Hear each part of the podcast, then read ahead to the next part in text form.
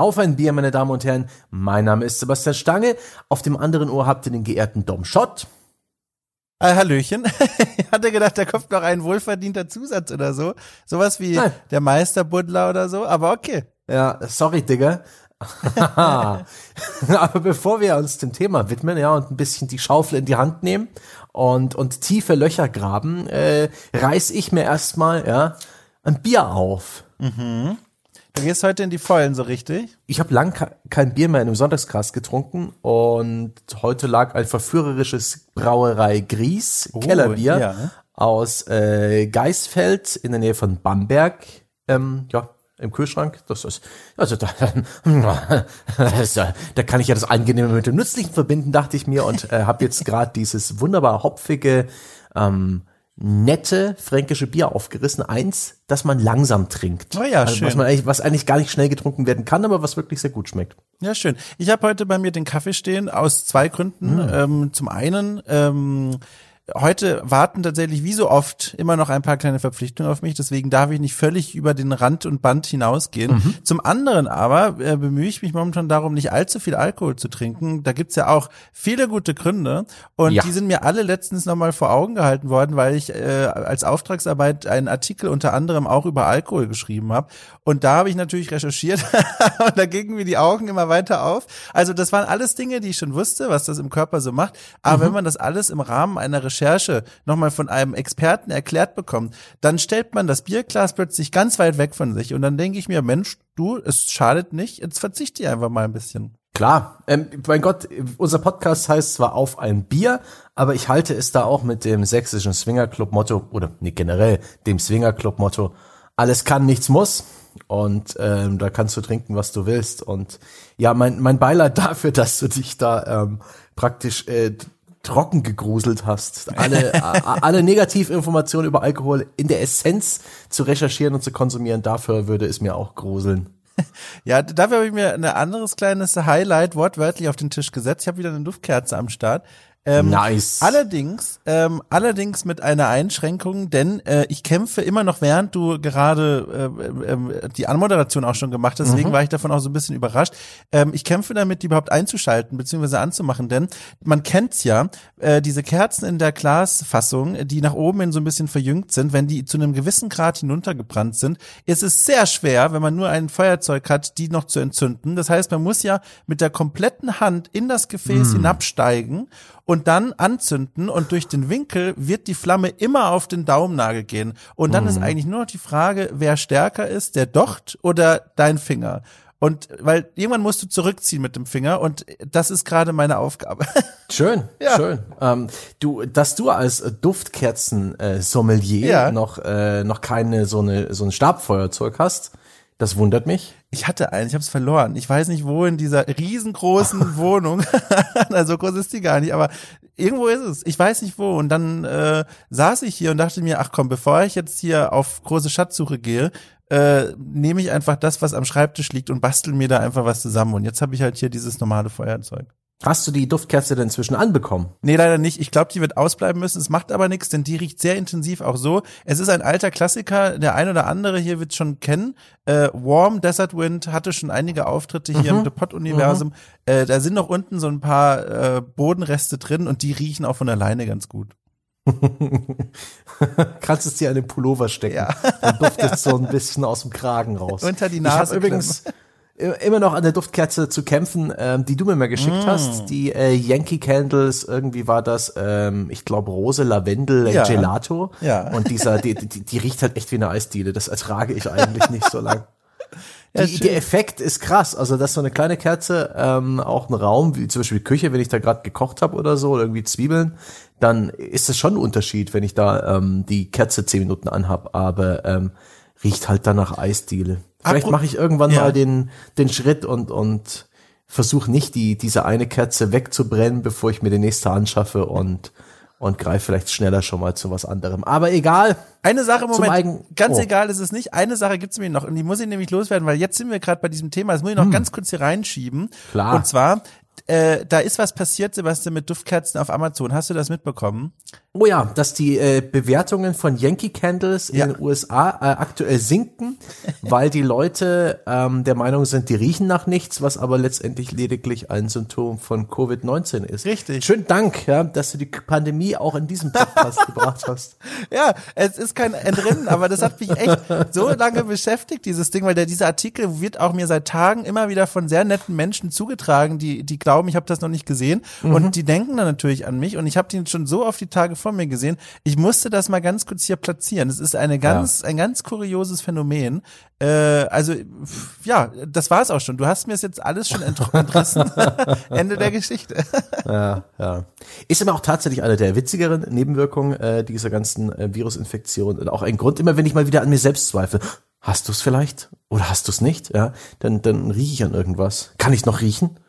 Ja, es ist Ja, schon, ja, ich kann. Schon, es ist schon er- erschreckend, was da alles im Körper passieren kann mit dem Ding. Aber na gut. Jetzt aber ähm, ein völlig anderes Thema Ja. und eines, das auf meine Kappe geht. Ich habe mir das ausgesucht. Ursprünglich habe ich das mal gepitcht, ja, an André und Jochen im, im Skype-Chat. So als das können wir mal als Feierabendbier machen oder so. Ich, das ist so ein Thema, so ein Metathema. Ich habe Bock drauf zu, darüber zu reden. Ich habe Redebedarf und es ist ja, die Grillen zirpten und irgendwann wurde, äh, hat ein völlig verblüffter André Peschke mir erzählt, dass Dom angesprungen ist auf den Vorschlag. Herrlich. Der zweite Spinner bei uns im Projekt und jetzt werden wir ähm, über das Buddeln sprechen. Ja. Und ich finde, ein schöner Einstieg ist die Tatsache, dass niemand von uns noch nie ein Loch am Strand gebuddelt hat. Ja? Dass Wir kennen das niemand- als Kinder, wir sind am Strand, Ja. wir werden da mitgeschleppt, das ist vielleicht ein bisschen zu heiß, wir wollen nach Hause, wo Computer und Fernsehen sind, aber okay, Alternative, zehn Minuten mit dem Wasser planschen, dann ist es langweilig und den Rest des Nachmittags ein Loch buddeln. Also ich muss gerade, ich kämpfe gerade noch mit dieser doppelten Verneinung, dass niemand von uns noch nie ein Loch, also äh, Also niemand von uns, also jeder von uns hat bis jetzt schon mal ein Loch gebuddelt. aha, jetzt sind wir da. Ja, So. ja, genau, richtig. Das unterstreiche ich. Mit Begeisterung. Das, genau, das ist äh, auf irgendeine tief instinktive Art und Weise interessant und befriedigend, ein Loch zu buddeln. Was wir da am Strand machen, hat keinen Sinn. Irgendwann kommt Wasser, das ist spannend, aber das ist ja auch ein Verhalten, das nicht bloß Kinder äh, zeigen, sondern ich habe auch schon viele junge Erwachsene, voll ausgereifte Männer und äh, Jugendgruppen gesehen, die teils äh, sehr viel Energie gesteckt haben in, in riesige Löcher und es kommt auch äh, ab und zu auch mal zu schweren Unglücken mit genau solchen Geschichten. Aber was ist da los? Warum steckt uns das so drin? Warum buddeln wir Löcher in Strände? Ich glaube, äh, bei dem konkreten Beispiel geht es gar nicht so sehr ums Buddeln, sondern um diesen Drang des Menschen, überall immer Spuren zu hinterlassen, bewusst oder unbewusst. Da gibt's in der Psychologie auch ein paar Gedanken dazu, weil am Strand, ich meine klar, wenn du im Sand sitzt, da bietet sich's an, dann Löcher zu buddeln, aber man erkennt, dass das nicht dieser Instinkt ist, Löcher zu machen, sondern was zu tun, wenn man dann dieselbe Person sich mal auf dem Waldboden vorstellt. Man fängt ja nicht an beim Picknick, wenn man jemandem zuhört, Gedanken verloren, die, das Gras aufzubrechen und im Erdreich zu wühlen. Das macht man nicht. Was man da macht, ist, man reißt von den Gräsern ab, weißt du? Dieses typische, man hört so zu und fährt mit der Hand durchs Gras und zieht Gras raus. Und ich glaube, das ist erstmal so dieser Instinkt, der dahinter steht, dieser Wunsch, äh, Spuren zu hinterlassen. So einfach so, weißt du, man spielt so rum, man hat ja die Werkzeuge, man hat die zehn Finger und am Strand ist es halt das Buddeln. Und bei mir kommt noch oben drauf, als ich auf dieses Thema da angesprungen bin, bin ich das ja auch voller Begeisterung, weil ich zum einen liebe, über solche Themen zu sprechen, die auf den ersten Blick völlig unergiebig wirken, weil man denkt, na gut, Buddeln in Spielen, also was willst du denn da sprechen? Und je länger man drüber nachdenkt, desto mehr Dinge findet man, über die man sprechen kann. Und das wird von mir noch unterfüttert durch meine persönliche Biografie, weil ich habe ja Archäologie studiert. Das Buddeln und Graben ist ja ein wesentlicher Teil meiner, meines jungen Erwachsenen-Daseins gewesen. Und auch da dachte ich mir, fantastisch darüber mal zu sprechen. Ja, dazu, zur Archäologie kommen wir definitiv auch noch, aber ja, zuallererst würde ich nochmal über den, den Menschen sprechen, ja. Dieses mit vielen, vielen, vielen kleinen Fehlern und Programmierbugs ausgestatteten äh, ja, Eiweißhaufen, der dann doch ganz erfolgreich ist, aber halt auch viele dumme und seltsame Dinge tut. Wir buddeln halt am Strand. Ich bin der Meinung, es ist einfach das bequemste Buddeln, das möglich ist in der Natur und deswegen machen wir es, ja. Im Schneebuddeln geht nicht so gut, ja. Das endet dann immer auf der normalen Oberfläche, deswegen ist Sand das Optimum. Und äh, das, da tun die Finger nicht weh, da kann man, da hat man schnelle Erfolge, das, deswegen buddeln wir da. Aber klar, weil wir Spuren hinterlassen wollen, vielleicht auch aus Wettkampf und ja, äh, aus einer gewissen Faszination. Schatzsuche zum Beispiel, ja. Der Mensch buddelt ja aus, aus vielerlei Gründen. Ne? Mhm. Wir, wir haben das Buddeln als, ja, als Arbeit. Ähm, da geht es darum, Rohstoffe abzubauen, da geht es darum, vielleicht auch irgendwelche seltenen Dinge zu finden. Man denke an die ganze äh, äh ja, Mineralien, Gold, Diamanten und so weiter. Ähm, es geht um Schatzsuche. Mhm. Das ist dann das romantisch Verklärte, die, die Fantasie, das Abenteuer. Irgendwo hat äh, Captain Kidd seine Schatztruhe verbuddelt. Wir müssen sie nur finden gibt ja auch viele Leute, die heutzutage noch mit Metalldetektor unterwegs sind und sobald irgendwas anschlägt, dann nehmen sie die, die kleine Schaufel in die Hand und beginnen zu buddeln. Mhm. Ich finde das, äh, finde das auch super interessant. Es kommt, es kommt noch oben drauf das Genussbuddeln. Ähm, äh, zum Beispiel. ja, pass mal auf. das ist denk, das am Strand. Nee, ja, ja, zum Beispiel, aber ich denke auch, was, was, was, also ich schieb das jetzt mal von mir weg, weil ich nicht genau weiß, wie die Leute da draußen über sowas denken, aber es gibt ja diese Menschen, die laufen über den Markt, also in einer Welt, in der das noch gut ging, äh, mhm. und, und versenken versenken dann die Hand im Vorbeigehen in solchen Eimern voller Kaffeebohnen zum Beispiel. Weißt du? Einmal so einen, ähm, das habe ich schon mehrfach beobachtet. Das soll sich ja ganz gut und angenehm anfühlen. Und auch das ist ja eine Buddelbewegung, die ja geprägt ist von dem Verlangen, so eine angenehme Erfahrung zu machen. Und das läuft bei mir unter Genussbuddeln ist ein schöner Begriff, ist auch ein schönes Phänomen. Das hatte ich jetzt auch nicht auf der Liste, dass man sozusagen ja einfach nur mal haptisch buddelt. Es mit den ja, Augen ja. ein wenig sich umschaut. Es äh, mit den Händen sich umschaut. ja, ja, Es gibt ja auch diese diese Kruschel ähm, ähm, äh, wie, wie heißen denn die, diese Kruschelschubladen im Supermarkt, wo so ein paar Produkte oder auch DVDs oder so in diesen Schubladen rumliegen, in diesen, in diesen mm. Kästchen. Wühltische. Wühltische, ja. so, nicht Kruschelschubladen, Wühltische. Und äh, ja, da war jetzt mein Dialekt kurz dabei. Also, äh, genau, und, und das ist ja auch, finde ich, immer so, so ein schönes Phänomen.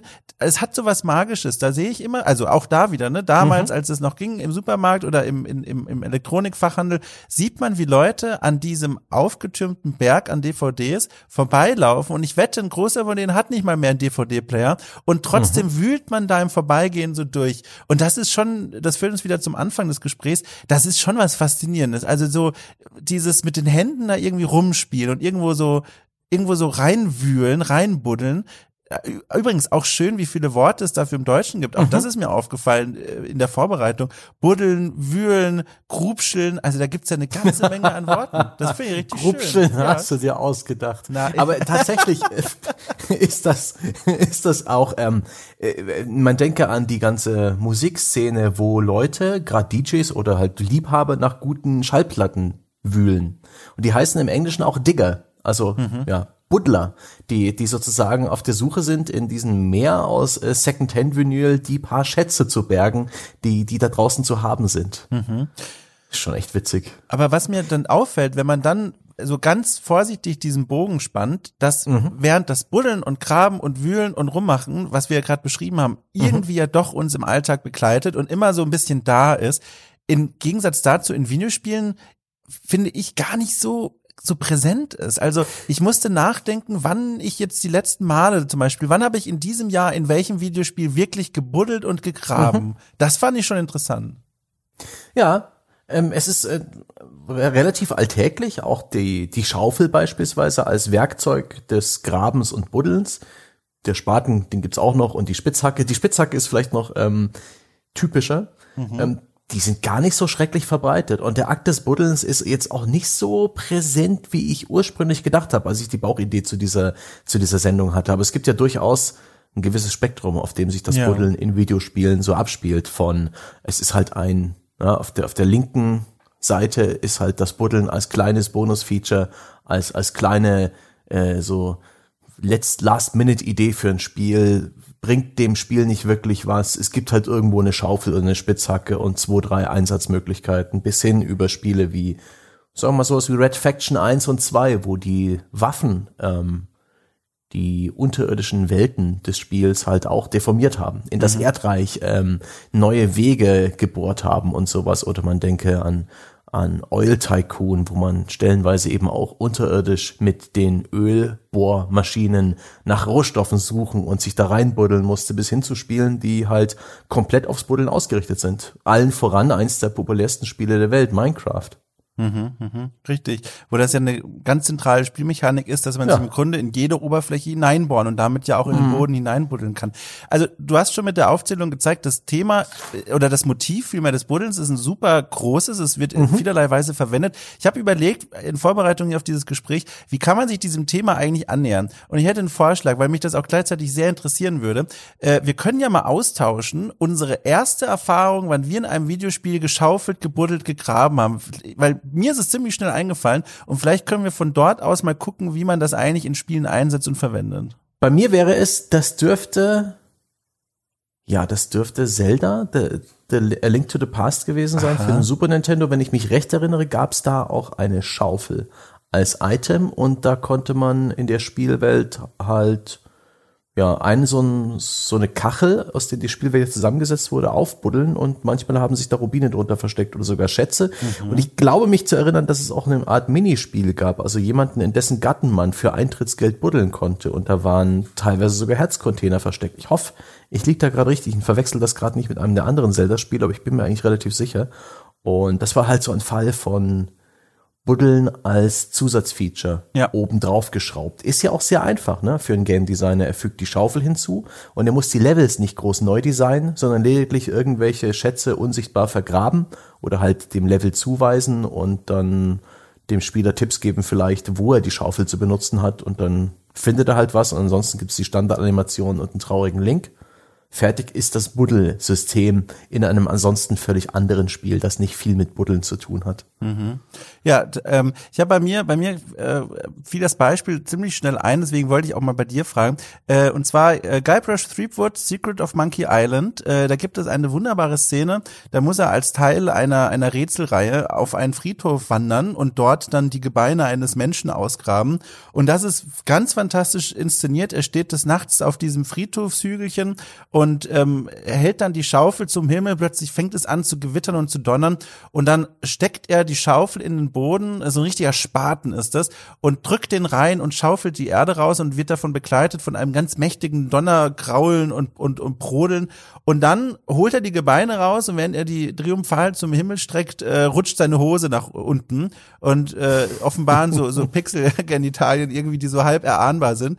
Und das war meine erste Begegnung mit Schaufeln und Buddeln im Videospiel und ist gleichzeitig ein Beispiel für die, finde ich, faszinierendste, aber auch irgendwie seltenste Art der Verwendung, diesem, diesem Blick hinter die Kulissen, weil das macht man in dem Spiel sonst nirgends. Das ist so ein ganz besonderer Moment, wo man merkt, huch, ich, ich, äh, ich arbeite mich hier hinter eine Kulisse, also in dem Fall diesen Friedhof, den Boden, die Kulisse dieser Spielwelt, wo ich eigentlich sonst nicht bin. Also genau das Gegenteil von einem Minecraft, wo alles danach schreit, dass du das ständig machst, war hier dieses Buddeln so ein, boah, krass, hier wird ganz kurz diese Grenze der Spielwelt aufgehoben. Ich finde, dein Beispiel geht da in so eine, in dieselbe Richtung, ist aber ein bisschen schwächer. Also da ist es ja vorgesehen, dass man das regelmäßig macht und trotzdem ist es so ein regelmäßiger, so als würde man so, so einen zweiten Deckel auf der Spielwelt hochheben und so sehen, ach guck mal, hier gibt's noch so eine, so eine Ebene darunter. Da kann man manchmal drunter schauen und was rausholen, aber es ist nicht Teil der ständigen Spielwelt. ja, ja, ich weiß nicht, ob dein Beispiel jetzt so wirklich so Füße hat, die es allzu weit tragen, weil es ja schon eher ein Story-Moment ist. Und in einem Adventure das Buddeln ist für mich halt einfach nur, ja, keine mhm. wirkliche Spielmechanik, sondern eher ein Plotpunkt. Aber was du da sagst mit dieser zweiten Ebene, äh, das ist schon so eine Art Parallelwelt, ein Spiel, in dem überall ein Schatz versteckt sein könnte. Da gibt's halt praktisch die Spielwelt, die du siehst und die unsichtbare, die geheime Spielwelt und das sind halt die Schätze, die überall versteckt sind. Das ist ist ein bisschen wie Geocaching. Ich weiß nicht, ob du das Hobby kennst. Ja. Das ist eines, das mich sehr fasziniert, dass ich in meinem Leben immer noch nicht, obwohl ich das schon seit vielen Jahren in diversen Medien immer wieder verkündet habe, dass ich da volle Bock drauf habe und das definitiv bestimmt mal probieren werde. ähm, weil da hatte ich auch mal so ein Aha-Erlebnis, wo ich als Mitfahrgelegenheit bei jemandem mitgefahren bin von München nach Nürnberg und er hat er war begeisterter Geocacher. Der hatte schon um die 1000 Caches gehoben. Das ist dieses Hobby, oh. wo man angeleitet durch eine Internet-Community überall auf der Welt kleine versteckte Schätze finden kann. Diese Schätze sind nichts wert. Das sind kleine Tupperdosen oder noch weniger mit halt irgendwelchen Krusch drin, Kleinkram, so. Äh, man denke an Spielzeuge aus Überraschungseiern, sowas in der Art. Man, wenn man will, nimmt man sich ein Spielzeug raus und legt was Neues rein. Ich glaube, es gibt auch ein Buch zum Eintragen, zu, auf jeden Fall digital. Und die sind manchmal mit ja, mit einem kleinen, mit einer kleinen Schnitzeljagd oder mit Rätseln verbunden, bis man die gefunden hat. Sie bringen einen dazu, die eigene Heimat ganz anders kennenzulernen, die eigene Stadt oder irgendwelche Gegenden, wo man gerade ist, ob aus Urlaub oder aus Beruf. Ein schöner Anlass, abseits der getretenen Pfade unterwegs zu sein. Und er hat mir dann davon berichtet, im Auto sitzend und, und begeistert erzählt und irgendwann hat er mal seine, seine Handy-App für Geocaches aufgemacht und plötzlich hat er diese, diese zweite unsichtbare Welt für mich sichtbar gemacht und die, die Gegend rings um die Autobahn, das war so Höhe Kinding, die war übersät von roten Punkten. Überall, überall gab es Geocaches. Dutzende in allen Richtungen. Eine unsichtbare Welt, die mir bis jetzt eigentlich völlig verborgen blieb. Mhm. Ein, eine Schatzkarte. Es hat mich schon super fasziniert. Ich habe es immer noch nicht durchgeführt, aber die Faszination, ähm, die habe ich bis heute noch in mir drin behalten. Und das ist eben auch beim Buddeln in Videospielen und auch in der echten Welt ähm, so ein bisschen diese, dieses Fragezeichen für unser, für unser Reptiliengehirn, das ja schon sehr gern wüsste, ja, was da ist, ja, unter der Wasseroberfläche oder in diese Überraschungstüte oder eben auch ähm, da drin, tief im Berg. Mhm.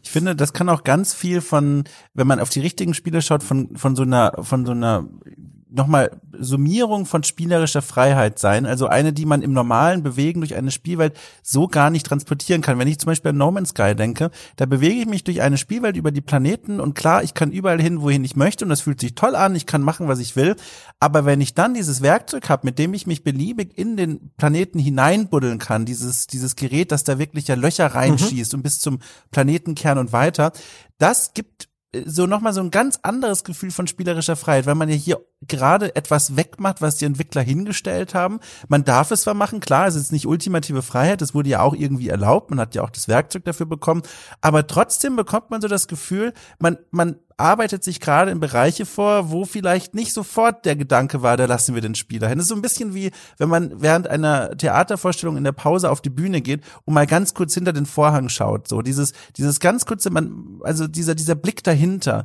Und das finde ich so faszinierend. Das, das summiert, finde ich, nochmal gehörig die spielerische Freiheit. In Minecraft ja auch ganz ähnlich. Es ist offiziell erlaubt, aber es zu tun fühlt sich irgendwie so, äh, wie so eine, wie so eine Grenzüberschreitung an. Es hat immer so was ganz Besonderes, hm. finde ich.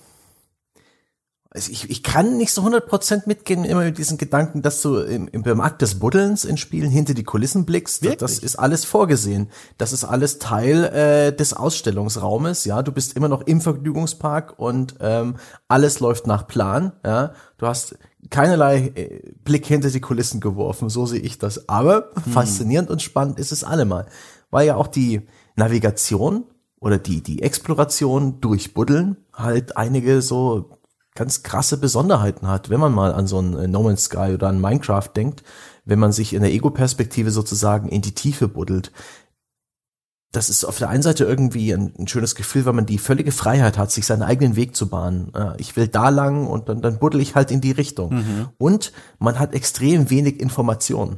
Ähm, das ist so ein bisschen wie das vergleichbar finde ich mit der Faszination einer stillen Wasserfläche, wo irgendwie eine unendliche Tiefe drunter lauert und was auch so ein gewisses bedrohliches Gefühl gibt und so eine Frage, was ist da unten? Und genauso ist eben irgendwie der, der Minecraft-Schacht, den man sich irgendwie schon gebohrt hat. Und wenn man dann zurückschaut, sieht man, dass eigentlich gar nicht mehr erkennbar ist, wo man herkommt. Man sieht kein Tageslicht mehr, weil man schon um eine Ecke gebuddelt hat und, mhm. und dann geht's weiter. Und wer weiß, was als nächstes kommt. Indikatoren dafür, wo man lang buddelt, gibt's dann vielleicht in Form von einer Erzader, der man folgt oder sowas. Und irgendwann kommt dann dieser magische Moment, wo man in einen Hohlraum bricht. Und dann ist da irgendwas. Mhm. Und das ist super faszinierend. Und äh, du siehst es nicht kommen. Es könnte in jeder Richtung sein. Das hat eine ganz andere äh, Vertikalität als die Bewegung in der normalen Spielwelt, die ja eigentlich, die hat zwar Höhen- und Tiefenunterschiede, aber das ist eine deformierte Ebene auf dem man normalerweise unterwegs ist. Und das Buddeln ist viel, viel flexibler. Ja, und dieses Gefühl von, von Freiheit, das macht sich bei mir auch deswegen breit, weil der Weg dorthin eben so ein rumpeliger ist. Also du, du hast wirklich das Gefühl, oh ja. du, du, du gräbst dir hier gerade so einen komischen Weg, der auch alles andere als ideal ist, weil mhm. ob, egal ob ich jetzt, also wir sind ja gerade in dieser Ecke so dieser kreativen Freiheit, ob ich jetzt bei Minecraft rumdenke oder bei No Man's Sky, das ist immer so ein bisschen rumpelig. Das ist so um Kanten und Ecken und nie besonders, besonders ideal. Und dadurch finde ich, fühlt sich halt an wie so eine, wie so ein komischer Moment der Freiheit. Also klar, der ist es natürlich nicht, das ist ja alles vorbereitet, aber der, weil das alles so von dir selber geschaffen wird und alles so unperfekt ist, fühlt sich eben doch an wie so ein, nö, ich gehe jetzt diesen Weg entlang so. Und das, äh, das finde ich, das macht es dann zu was Besonderem und macht es auch, finde ich, immer wieder spannender als die, als die, die Bewegung über den Planeten oder über die Spielwelt einfach nur so. Ja, ist auf jeden Fall eine, eine Form des Selbstausdrucks. Dein ja. rumpeliges, unoptimales Buddeln in den Boden. Genau, genau. Hm. Ach ja, das Buddeln. Das ist schon schön. Auch in diesem äh, rumpeligen Buddeln äh, finde ich, das sind auch so Sachen drin wie sich verbuddeln, an irgendetwas vorbeibuddeln, mhm. in irgendeinen Schacht reinfallen und sozusagen auch keinen Rückweg mehr zu haben. Das ist bei all diesen Spielen, wo es auch so ein bisschen Gravitation gibt, teilweise auch in 2D-Spielen wie SteamWorld Dick, die auch sehr mit, mit klareren, härteren Mechaniken sich ums Buddeln drehen, manchmal der Fall, ähm, wo man auch mehr Informationen hat durch die 2D-Ansicht, wo man sieht, welche Schätze in, im, im Boden vergraben sind. Das ist, das Buddeln hat relativ viele Eigenheiten, finde ich, als Spielmechanik. Da gibt's ein ganzes Metasystem, was damit dranhängt, mhm. Äh, so Gravitation, man denke an so, so Basics, die damals schon Duck erfunden hat, ja. Du buddelst den Sand unter einem großen Felsblock weg, dann fällt der Felsblock nach unten und macht dich platt oder einen Gegner. Und das, das ganze Buddel-Gameplay da draußen in den paar Jahrzehnten Games, die wir bereits haben, das ist schon erstaunlich vielschichtig und gar nicht so simpel, würde ich mal sagen.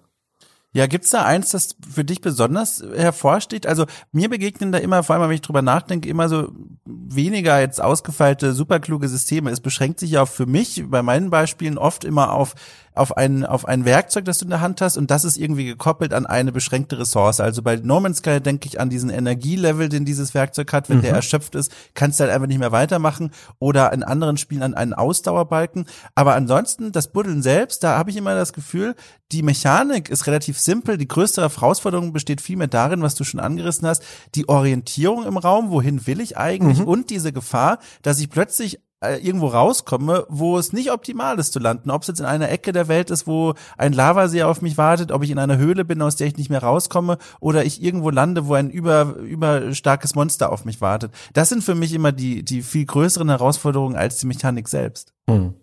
Also weiß ich, ich mochte Sachen bei sowas wie SteamWorld Dick, ein, ein 2D-Buddelspiel in, in einer Art und Weise, wo es auch viele Nachahmer gibt. Mhm. Ich mir fallen die jetzt nicht ein, aber für die PS, für die PS3 im PSN habe ich da auch schon andere Spiele gespielt, die praktisch sich identisch gespielt haben, eben dieses 2D immer weiter nach unten buddeln. Das hatte eine schöne Progression einfach dadurch, dass man dann irgendwann härtere Bodenstrukturen hatte, mehr Werkzeug braucht. In einer gewissen Form ist es ja in Minecraft nicht anders, wo man irgendwann eben auch seine, seine Äxte und so weiter verbessern muss, um schneller zu graben und durch irgendwas durchzukommen.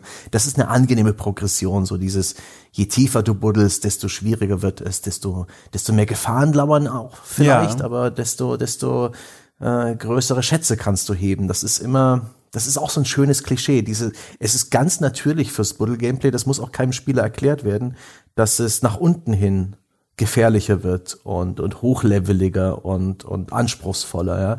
Die Zwerge haben zu tief und zu gierig gegraben. Das, das ist einfach klar für uns. Ja. Mhm. Das, da, da unten, da ist das Problem.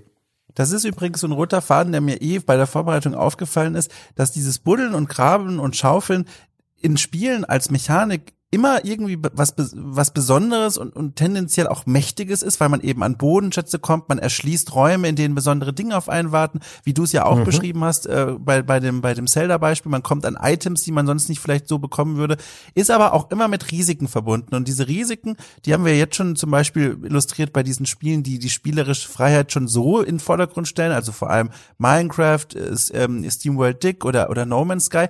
Aber spannenderweise lässt sich das auch auf im Grunde alle anderen Beispiele übertragen, die ich mir hier rausgeschrieben habe. Und zwar ein ganz großes Genre, das mir da eingefallen ist, sind die Strategiespiele. Äh, wollen wir diesen Weg mal kurz runtergehen, weil das passt hier so wunderbar.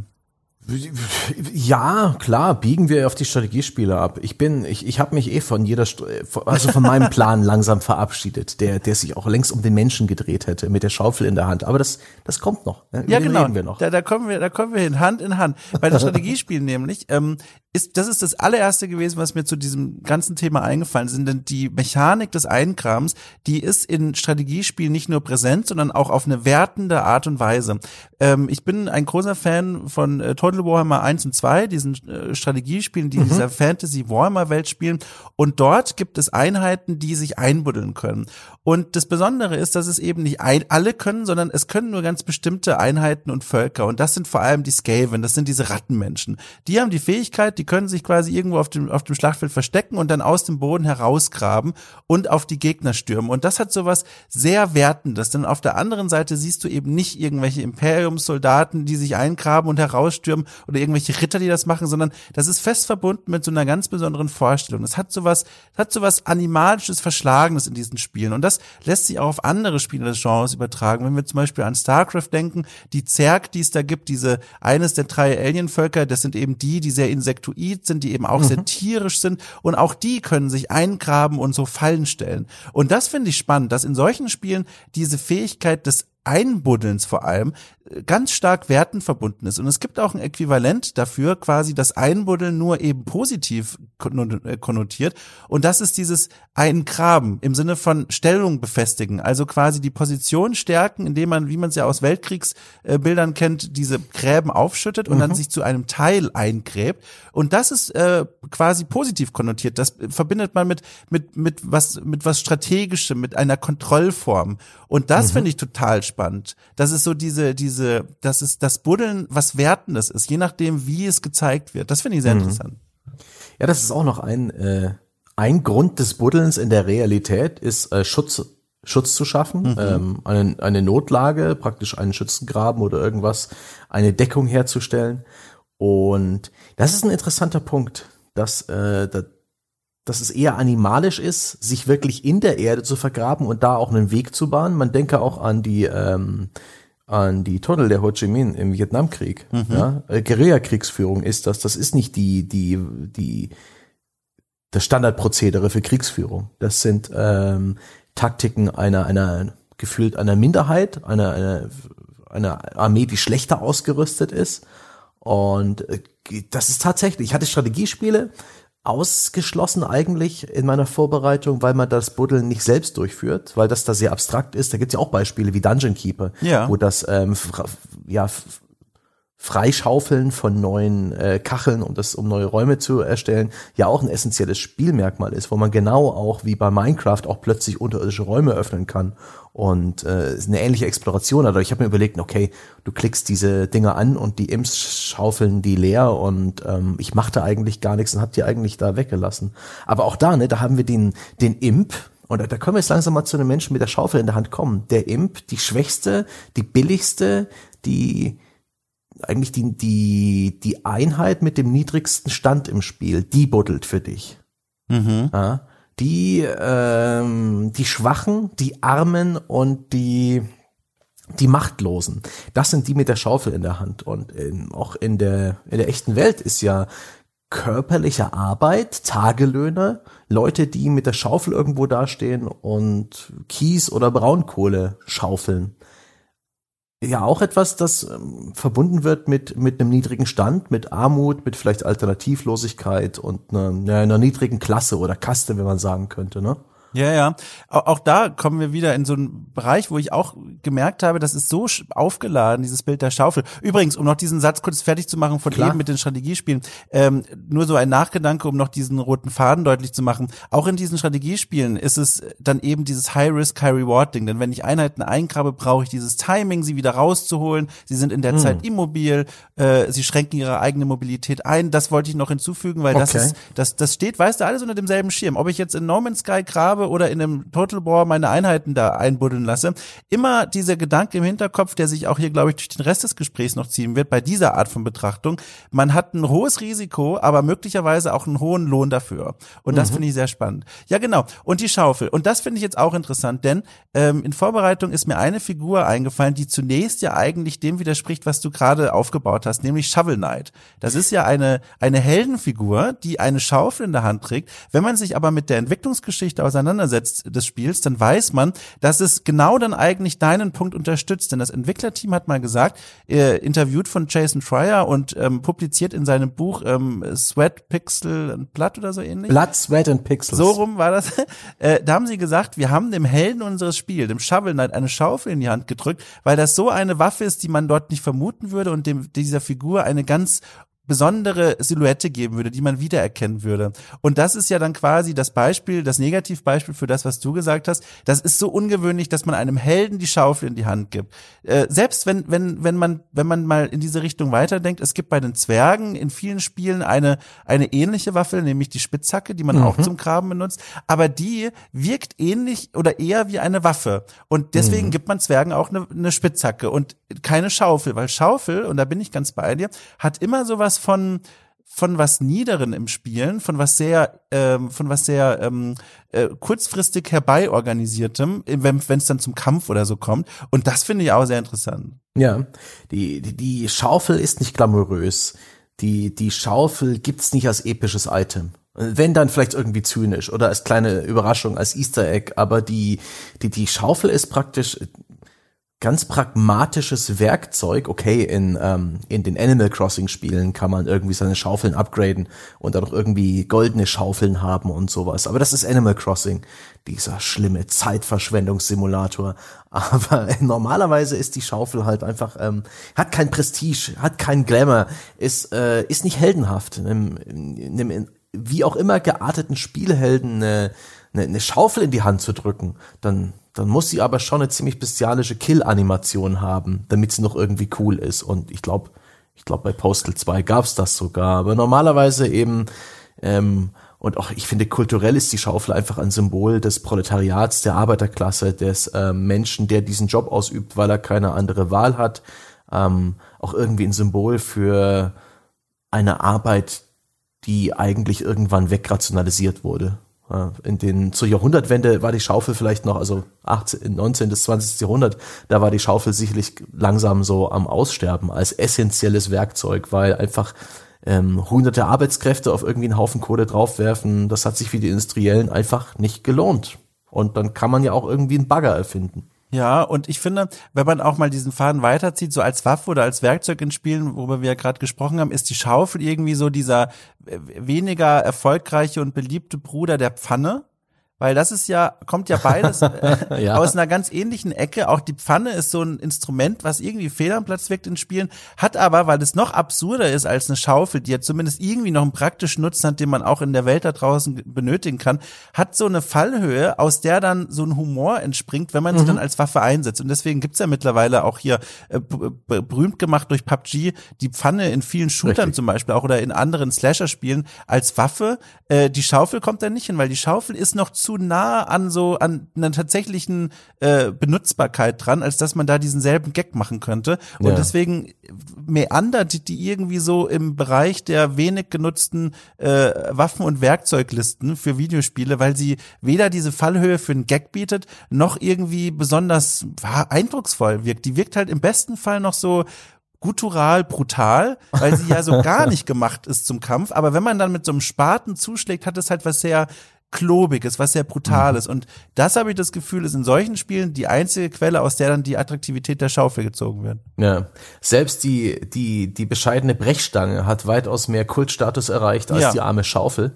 Die ist wirklich, ähm, die, die, die braucht mehr Rampenlicht. Und würde es den Shovel Knight nicht geben, wäre es eigentlich, gäbe es gar nicht groß Beispiele, wo man sagen kann, hier, hier hat die Schaufel mal die Hauptrolle gespielt. Und ja. selbst da war es halt ein Stück weit mit dem Augenzwinkern. Ironisch, so abseits des Mainstreams gemeint. Und ähm, möglich auch, dass die Schaufel in Ego-Spielen in ihrer normalen Funktion schaufelnderweise einfach nicht gut animierbar ist und einfach keinen Spaß macht. Mhm. Aber ja, als, als, als Waffe, als, als Notbehelfswerkzeug ähm, spielt sie gar keine Rolle. Und das, die Arbeit mit der Schaufel, auch im echten Leben, ist ja auch keine schöne Arbeit. Die strengt an, die ist gebückt, die ist schmutzig, die ist langsam, die ist ineffizient.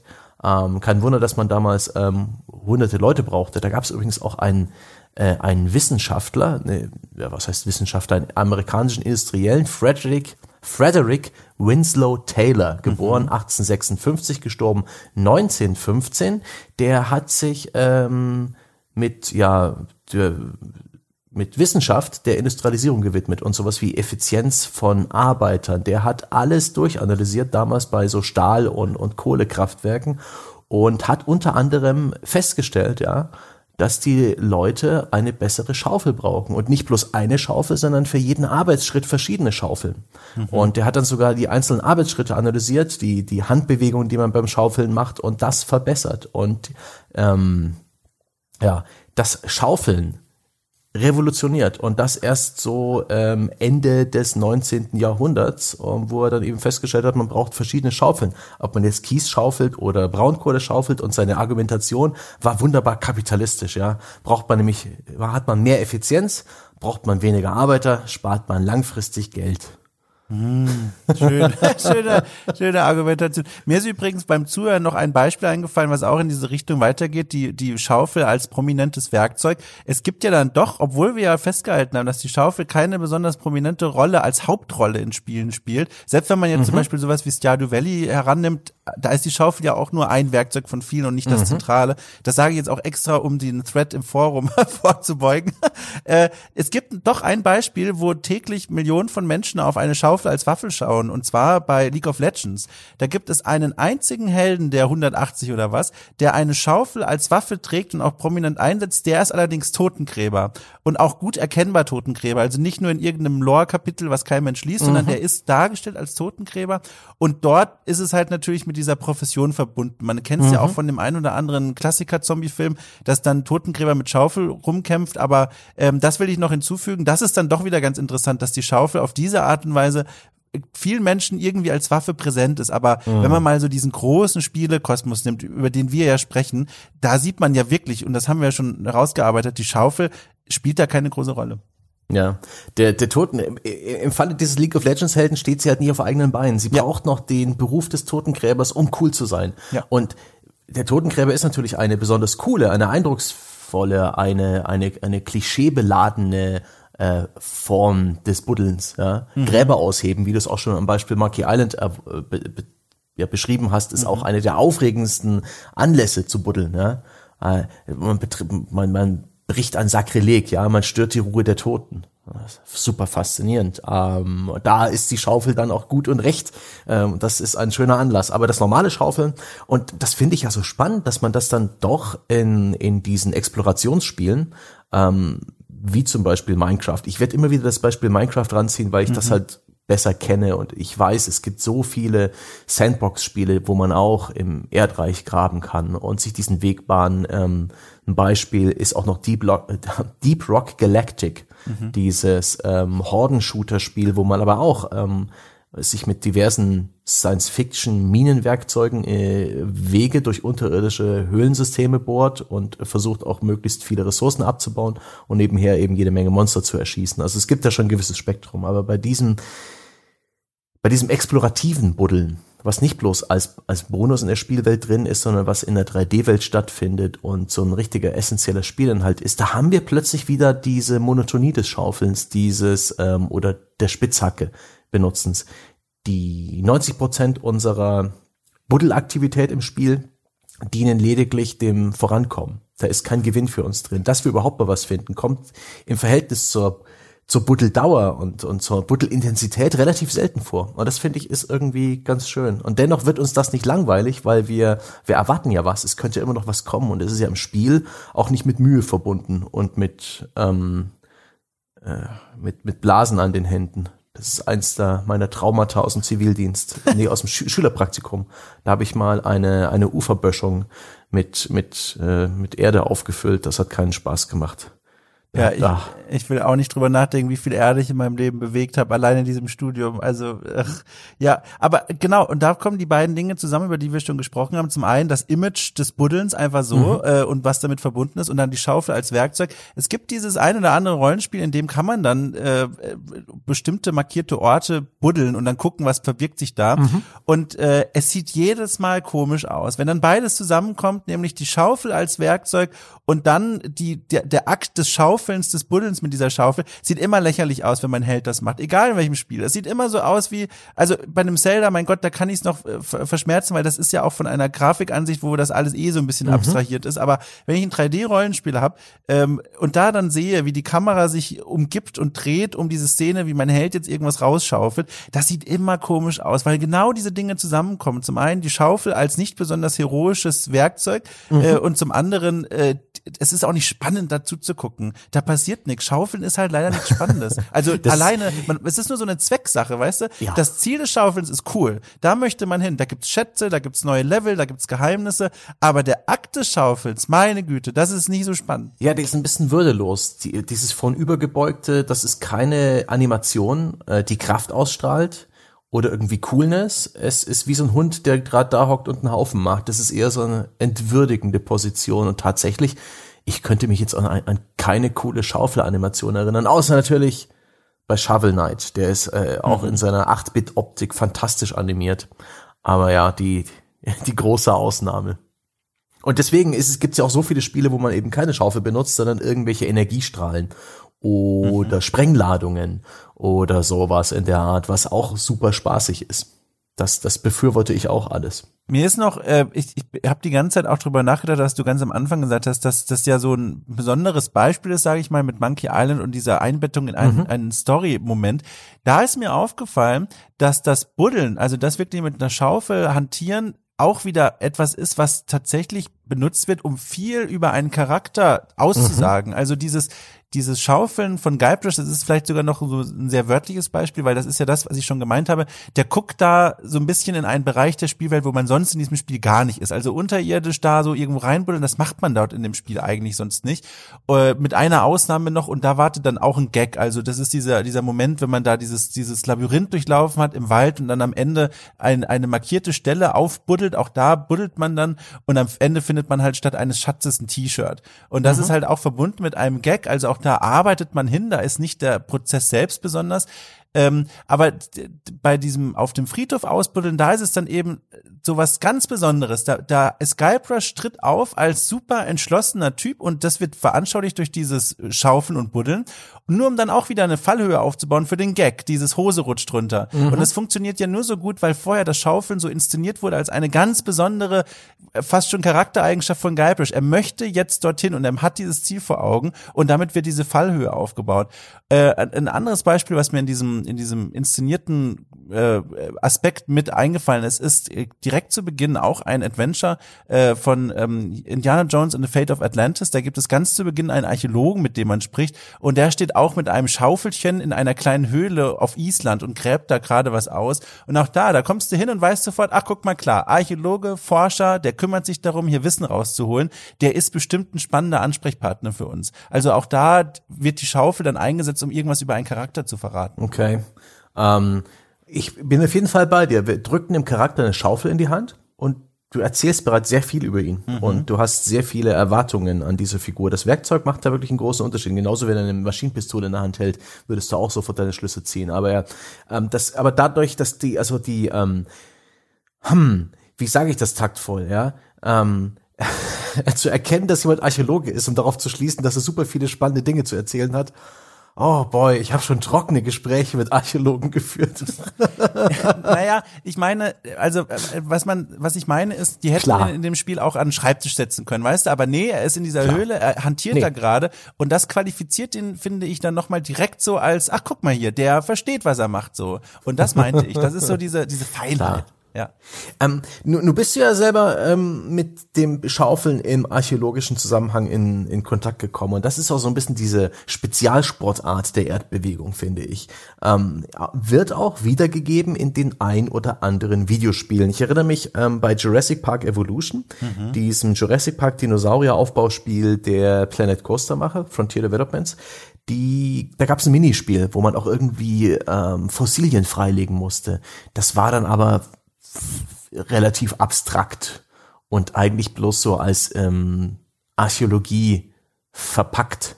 Und ich erinnere mich auf dem DS oder auf dem 3DS gab es für Nintendo diverse Spiele, ähm, wo man äh, Fossilien ausgraben musste und um daraus natürlich, wie das damals der Trend war, Monster zu kreieren, die man dann gesammelt hat. Und da war dann das Ausgraben der Fossilien mit begrenzten Ressourcen und auch mit einer Mechanik, dass man die Knochen nicht zerstören durfte, so dass du, wenn du halt eine irgendwie eine Möglichkeit genommen hast, irgendwie eine Sprengladung oder so oder ein, ein, großer Schwung mit dem Hammer, dass man da halt sehr viel abgetragen hat, sich also schneller ans Ziel gearbeitet hat, aber dadurch auch die Gefahr gelaufen ist, das Ding zu beschädigen. Und so haben sie da versucht in diesem Spiel, dessen Namen mir gerade nicht einfällt, ähm, versucht so ein bisschen die Arbeitsweise des Archäologen nachzubilden, der ja auch ja, in, die, in der Erde gräbt, aber das eigentlich unerträglich langsam, wie in Zeitlupe, ne? Also ich muss nochmal sagen, was ich glaube ich seit 20 Jahren gefühlt immer sage. Also Dinosaurier sind Paläontologen und Archäologen ah. sind die Leute, die die Menschensachen ausgraben. Das nur ja, mal. Ich, ja, das ist das Beispiel war halt. Ähm, ja, ja. Ich will nur den Bildungsauftrag direkt hier nutzen für alle Zuhörerinnen und Zuhörer. Die, da gibt's bestimmt viele, die das immer wieder durcheinander bringen. Immer wieder. Genau. Deswegen das. Ähm, aber das, das ist, finde ich eben auch das Interessante, wenn man mal drüber nachdenkt, was ich da immer gemacht habe während des Studiums. Das spiegelt sich genau das wieder, was wir hier auch in Spielen schon besprochen haben.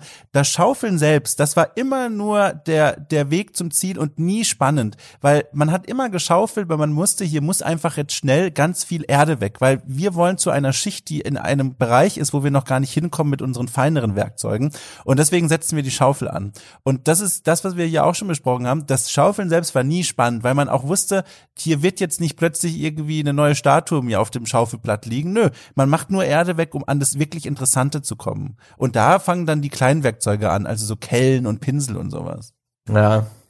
Ähm, äh, Spectropes war das DS-Spiel übrigens. Ach ja. ja. Diese, diese, ja, das ist aber die, dieses, dieses langsamer werden beim Ausheben von Dingen, ist aber tatsächlich etwas, was ich in Spielen praktisch gar nicht sehe. Also diese DS-Spiele und auch diese Minispiele, na ja, ich würde das nicht als mhm. zentrales äh, Spielelement bezeichnen, sondern eher als so ein hemdsärmeliges Minispiel, genauso wie die Schlösserknacken-Minispiele dieser Welt, die zwar auch versuchen, sich irgendwie ans echte Ding anzunähern, aber einfach es nicht replizieren und teilweise auch mehr Zeit verschwenden oder frustrieren, als sie irgendwie Spielspaß bringen.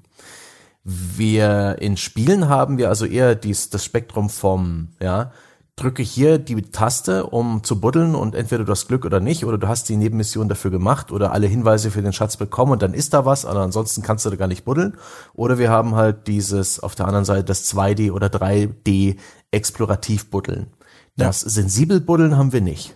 Oder fiel dir da was ein? Sensibel buddeln? Was ist denn sensibel buddeln? Naja, wie, wie, wie bei der Archäologie oder der ah, Paläontologie, ja. wenn man sich dem äh, Fundstück genähert hat und natürlich nicht rein in den, in den T-Rex-Zahn buddeln will oder in den äh, ähm, Cro-Magnon-Oberschenkel. Habe ich jetzt was Richtiges gesagt? ja, also gibt's.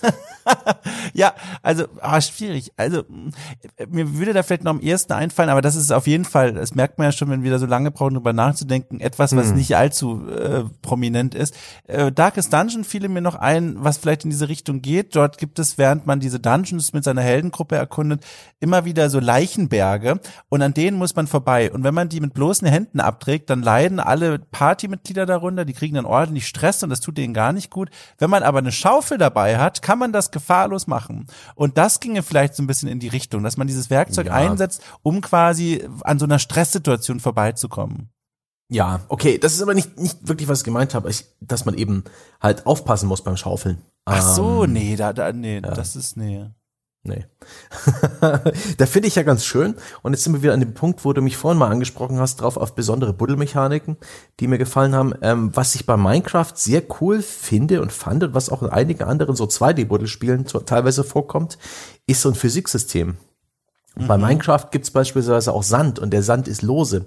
Und wenn man da irgendwie reinbuddelt, dann ähm, kollabiert er in sich und, und rutscht praktisch, ab, sackt ab und füllt immer wieder das Loch, was du machst.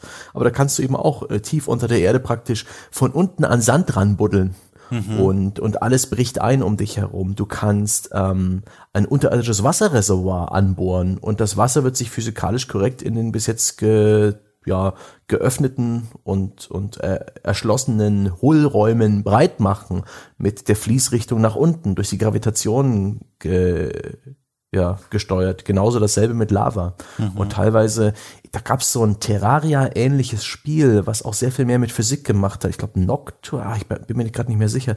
Das hatte dann auch noch so Physiksysteme, dass dann mhm. eben Lava in Wasser fließen konnte und ist dann zu Stein erstarrt. Und das alles eben angenehm physikgetrieben und auch durch den Spieler manipulierbar, weil er eben die Umgebung zerstören kann. Das war in dem Spiel jetzt weniger Buddeln als auch als viel mehr Umgebungszerstörung. Aber für sowas bin ich echt ein Sacker.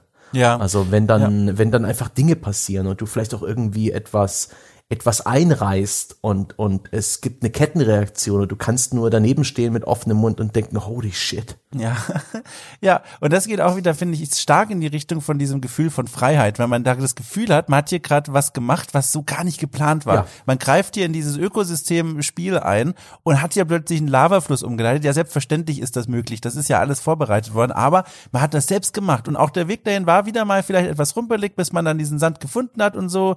Das ist schon cool. Sowas mag ich auch sehr. Ich muss aber auch gleichzeitig sagen, in meinen Spielerfahrungen halten sich solche Momente sehr zurück, weil ich gar nicht die passenden Spiele dafür spiele. Mhm. Also äh, was jetzt weniger was über meinen Spielgeschmack sagt, als vielmehr darüber, dass es eben auch etwas ist, finde ich, was so ein was so eine Besonderheit bei einigen Spielen ist, aber nichts, wo man weiß, ach guck mal, ein Buddelspiel, da kann ich damit rechnen. Mhm. Ich, ich habe auch den Eindruck, das Genre des Buddelns, also wirklich der Spiele, die wirklich aufs Buddeln festgelegt sind, das ist in zwei Beispiele zu trennen. Einmal so wie SteamWorld Dick, das informierte Buddeln oder vom Look her wie Spelunky so ein bisschen, mhm. dass du praktisch in der 2D-Welt dich nach unten arbeiten musst, aber bereits siehst, wohin die Reise geht. Du hast die Information darüber, wo das Gold verborgen ist oder zumindest so eine Art Sichtkegel. Ja. Vielleicht gibt's da auch sowas wie ein Fog of War links und rechts der Spielfigur, aber man, man sieht, wohin man buddelt und es geht dann darum, immer tiefer zu kommen. Äh, es gibt diverse Gating-Mechanismen wie Upgrades für deine Ausrüstung und immer ähm, gefährlichere Gegner und, und härteres Gesteinsmaterial, durch das man sich buddeln muss. Und das Ganze ist so eine nette Casual Game Geschichte, kurze Spieleinheiten. Und du hast diese etwas komplexeren 3D Open World Sandbox Spiele, in denen du relativ ausführlich buddeln kannst und viel Zeit reinstecken kannst. Und durch die Dreidimensionalität und vielleicht sogar Physiksysteme ist das alles ein bisschen gründlicher durchsimuliert und, und, und ausgestattet. Aber da geht's vor allen Dingen darum, die Ressourcen für ein relativ komplexes Crafting-System zu heben. Da mhm. buddelst du nicht um des Buddelns willen, sondern eher um an der Oberfläche coolen Shit zu machen. Ich habe auch faszinierenderweise beobachtet, auch beim Nachdenken darüber, warum das denn eigentlich in solchen Open-World-Spielen zum Beispiel auch gar nicht so prominent ist in Spielen, wo man das ja eigentlich erwarten sollte, die ja eigentlich werben damit, mhm. du kannst hier alles machen, was du willst, aber halt nicht buddeln. Also, wenn ich an ein jetzt ganz prominentes, also vor allem aktuelles Beispiel denke, Assassin's Creed Valhalla, da, was man buddeln könnte, haben die spannenderweise in einen Bereich der Spielwelt ausgelagert, wo man nicht buddeln muss, nämlich die Bodenschätze, Erze und so, mm. die liegen nicht im Boden, die man ausgräbt, sondern die sind in so kleinen Gesteinen überirdisch versammelt und dann muss man da hinreiten oder hinlaufen und die einfach kaputt schlagen. Ja. Und dann kommen die raus. Ja. Eine, eine super Beobachtung. Das Buddeln sparen sich so viele Spiele, indem sie einfach einfach Bodenschätze als ähm, albern, ja, aus der, aus, äh, aus den Felswänden wachsende Kristalle inszeniert, die man dann einfach wegschlagen muss. Mir zuletzt bei na, hier Genshin Impact so passiert. Und bei ja. vielen, vielen anderen Spielen. Bei World of Warcraft ist es ja dasselbe.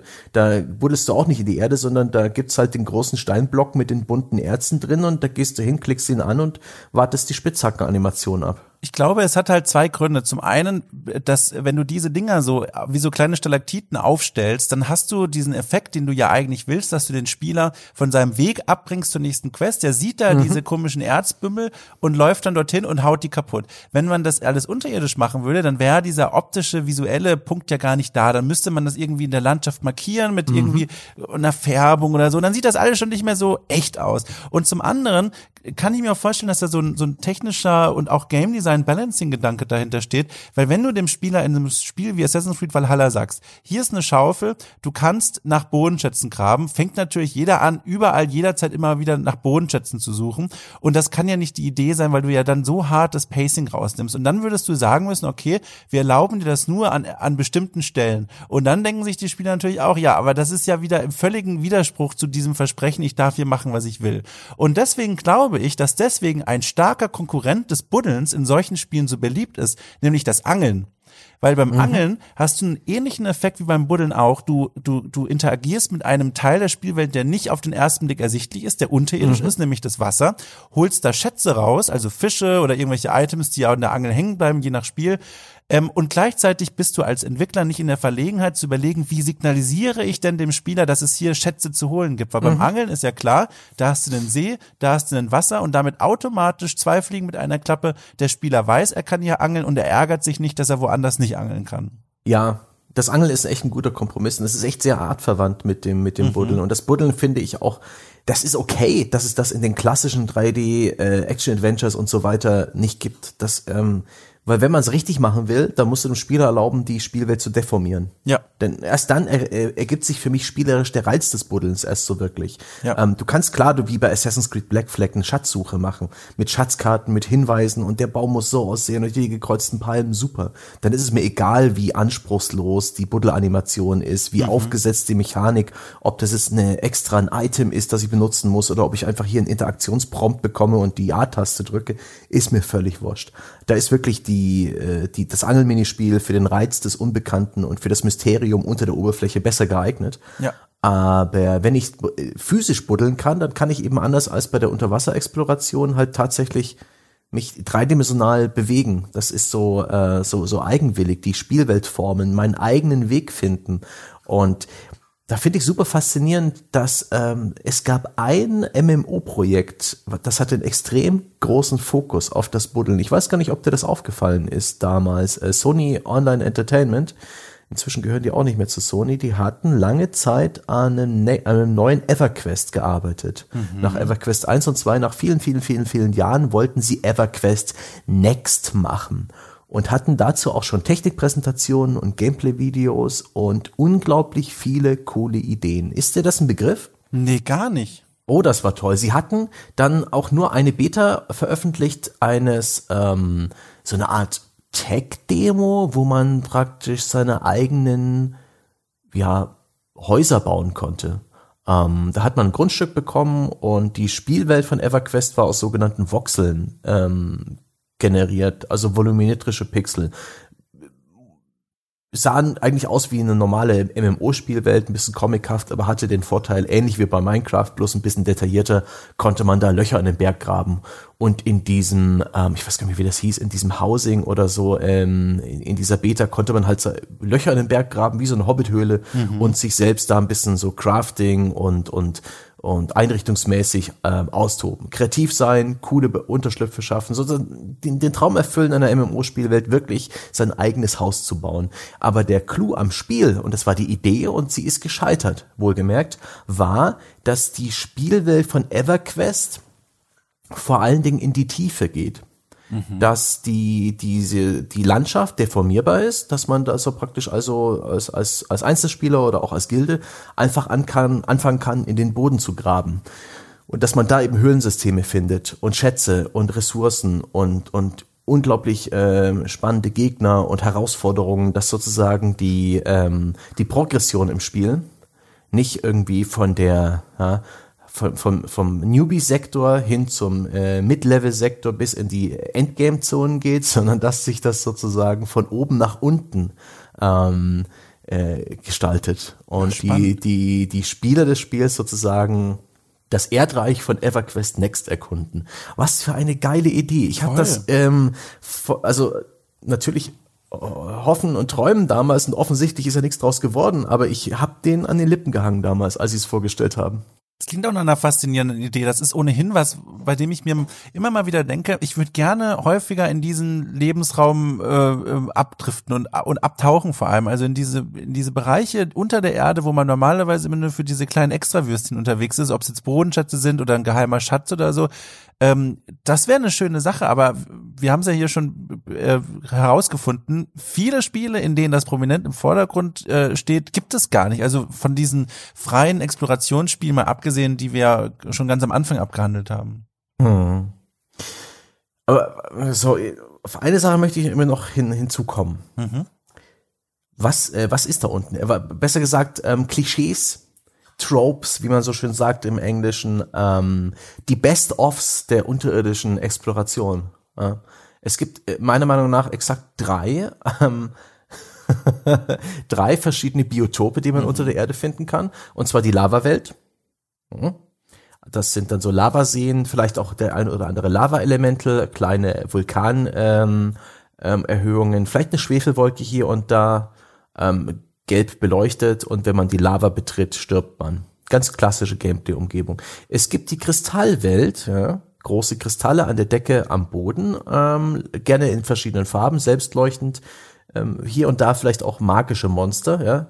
Und es gibt die ähm, unterirdischen Wälder, bestehend vor allen Dingen aus Pilzen und seltsam weißlichen, leuchtenden Pflanzen. Hier sind dann die, die seltsam weiß gefärbten ähm, äh, Albino Echsenwesen unterwegs. So, das ist mhm. aus meinen aus meinem Popkultur und Gaming Verständnis sind das die drei sind das die drei Dinge, die man unter der unter der Erde an Geheimnissen aufdecken kann. Also vor allem sind das ja so, ne, so Umgebungen und Welten, die du da beschreibst, ne, so, so, mhm. so Biotop. Also ich, wenn man das, also ich finde das sehr interessant, mal drüber nachzudenken, was wartet da eigentlich unter der Erde? Und es sind ja oft in irgendeiner Weise Gegenwelten zu dem, was über der Erde ist. Also Dinge, die auf der, mhm. auf der normalen Erdscheibe oben, was man so sehen kann, oberirdisch, nicht existieren. Äh, und deswegen finde ich es auch in Spielen, die dann scheinbar äh, harmlos sind in solcherlei Hinsicht, also was die Bedeutung der Spielwelt angeht, wie zum Beispiel Assassin's Creed Valhalla, wo ich drauf gucke und mir denke, na gut, äh, frühmittelalterliches Europa, das war's. Wenn man dann mal in die Höhlen geht, da begegnet man oft den krudesten Figuren, den seltsamsten Ereignissen und auch den, den, den bizarrsten Quests. Und das ist interessant. Also obendrauf zu dem, was du gesagt hast, dass diese unterirdischen Bereiche einer hm. Spielwelt oft als, als Biotop dienen für die für die ganz seltsamen Gestalten und die ganz eigenartigen Figuren. Und äh, deswegen ist es immer lohnenswert, in solchen Spielen unterirdisch mal unterwegs zu sein, weil das ist scheinbar so ein Ding einfach, so ein Drang, unterirdisch diese Gegenweltentwürfe zu platzieren. Und das mhm. ist ja auch genau das, was du gerade beschrieben hast. Da sind ja die Biotope und die Areale, die einen starken Gegensatz zu dem bilden, was überirdisch passieren. Ja. Ich finde das auch krass, dass das ähm, uns auch in der Kultur schon so lange begleitet hat. Man denke an Jules Verne's Die Reise zum Mittelpunkt der Erde. Man denke an das Trashmeisterwerk äh, Werk im Kino The Core, der innere Kern, wo ein selbstgebautes ähm, Buddelraumschiff ähm, sich auf den Weg machen muss, um eine Atombombe in der Nähe des Erdkerns zu zünden, um die Erdrotation wiederherzustellen. Einer der besten Scheißfilme, den ich je in meinem Leben gesehen habe. Man, man, man denke an Morlocks, ja, aus diesem Film mit der Zeitmaschine, glaube ich, war das, ne? Ja, oder da Diese, kann man ja noch, noch weiter zurückgehen. Hier Orakel von Delphi, das ist eine Frau, die im Berg drin ist. Da, das mm. ist ja mm. nicht auf einer Bergspitze, sondern die, man geht in den Berg rein. Oder der Tartaros, da gibt es ja in Griechenland eine, eine berühmte Stelle, wo man gesagt hat, hier kann man in die Unterwelt hinabsteigen. Das ist ja auch ein Eingang in eine Höhle. Also diese Faszination, das ist ja auch irgendwie logisch, weißt du, wenn du von der menschlichen Psyche ausgehst, ist ja klar. Was wir sehen, ist das, was wir als normal empfinden und alles, was, wohin wir uns zu einem besonderen Ort begeben müssen, denkt man automatisch dann, ach guck mal, das ist hier ein besonderer Ort gerade. Kann man ja auch ganz einfach reproduzieren, wenn du auf eine WG-Party gehst, alle Räume sind offen und einer ist verschlossen. Da denkt man sich sofort, was ist denn das für ein besonderer Raum? Man mhm. denkt dann, oh, hier ist das Schlafzimmer vielleicht oder oh, das ist ein besonders intimer Raum äh, oder oh, hier versteckt er irgendwas, keine Ahnung, hier sind Haustiere drin, die nicht raus dürfen. Das ist ja so eine ganz einfache Wirkung, die da auch sich nachzeichnen lässt. Das finde ich auch interessant. Mhm. Stimmt, jemand, der da unter der Erde wohnt Warum tut er das? Ja? Oder Gollum, der ist ja auch, weißt du, in dieser unterirdischen Karl der Große. Karl der Große wartet ja auch im Untersberg, glaube ich, oder Unterberg. Ach Gott, darauf, äh, wieder aufzuerstehen. Ja, bei uns hier in Deutschland haben wir auch so einen Bergbewohner. Ja. Und äh, ja, natürlich, unter der Erde versteckt man sich auch. Man denke an Schmugglerhöhlen und ja. sowas, ja. Äh, das ist schon, das ist schon voll cool. Also das, ähm, das, äh, weiß ich, das, das Leben und die Welt unter der Erdoberfläche das ist eine der letzten, weiß nicht, diese großen Fragezeichen, wo man noch Fantasie reinkippen kann und Forschungsvermögen und eigene Ängste und vielleicht auch Verschwörungstheorien. Da kann man dann von der Hohlwelt faseln, ja, von Neuschwabenland äh, mit dem Eingang am äh, in der Arktis, die mhm. Hohlerde, ähm, mein Gott, ich, ich weiß gar nicht mehr, welche Fantasie es war. War es ein Film oder so, dass da unten noch irgendwie Dinosaurier zu finden sind, ja? Dass da äh, Geschichten, wie die Russen mal kilometertief gegraben haben und dann erschrocken die Grabungen aufgehört haben, weil sie ähm, die ein Schreien und Klagen gehört haben, weil sie sich sicher waren, die Hölle angebohrt zu haben. Überhaupt, ja, diese Vorstellung einer, einer Hölle in christlichen Glauben und mhm. auch die, die Verortung unten, unter uns, ja, äh, wo das Feuer lodert im Inneren des Planeten. Das ist so geil eigentlich, was das alles ähm, erzeugt, die Vorstellung, sich in die Erdkruste reinzuarbeiten und Ja. was man da alles finden kann. Deswegen finde ich es fast ein bisschen bedauerlich, dass Spiele bis jetzt noch nicht mm, so viel Schreckliches draus, äh, so Interessantes draus gemacht haben oder so viel, ja, vielschichtiges, äh, kreatives. Andererseits hat es eben auch echt viele Gameplay-Herausforderungen. Ja, also äh, von diesem Thema nehme ich, glaube ich, am meisten mit dieser, dieser Blick auf diesen, also auch wenn es ein sehr spezieller ist, aber diesen Blick auf diese Strategiespiele, worüber ich mir vorher Ja. nie so Gedanken gemacht habe, dass diese Fähigkeit des Eingrabens und Einbuddelns, auch je nachdem, wie man das wordet, wie, wie man es beschreibt, immer verbunden ist mit Werten. Du wirst niemals Pegas Pe- Pegasus-Reiter sehen, die irgendwie sich unter Erde eingegraben haben, um auf den richtigen Moment zu warten, rauszubrechen. Nee, und das finde ich halt so spannend. Und, und äh, da werde ich in Zukunft auch viel weiter noch die Augen offen halten, weil ich, ich glaube, da denken auch viele Entwickler gar nicht drüber nach. Das ist was ganz Intuitives, dass man sowas macht und das finde ich sehr interessant. Ja. Nee, das, äh, darauf hast du mich jetzt völlig. Das hatte ich überhaupt nicht bedacht, Ja. dass ähm, das Eingraben im Gefecht. Ich meine, das gab's ja dann sogar bei Battlefield, lass mich lügen, war das Battlefield One?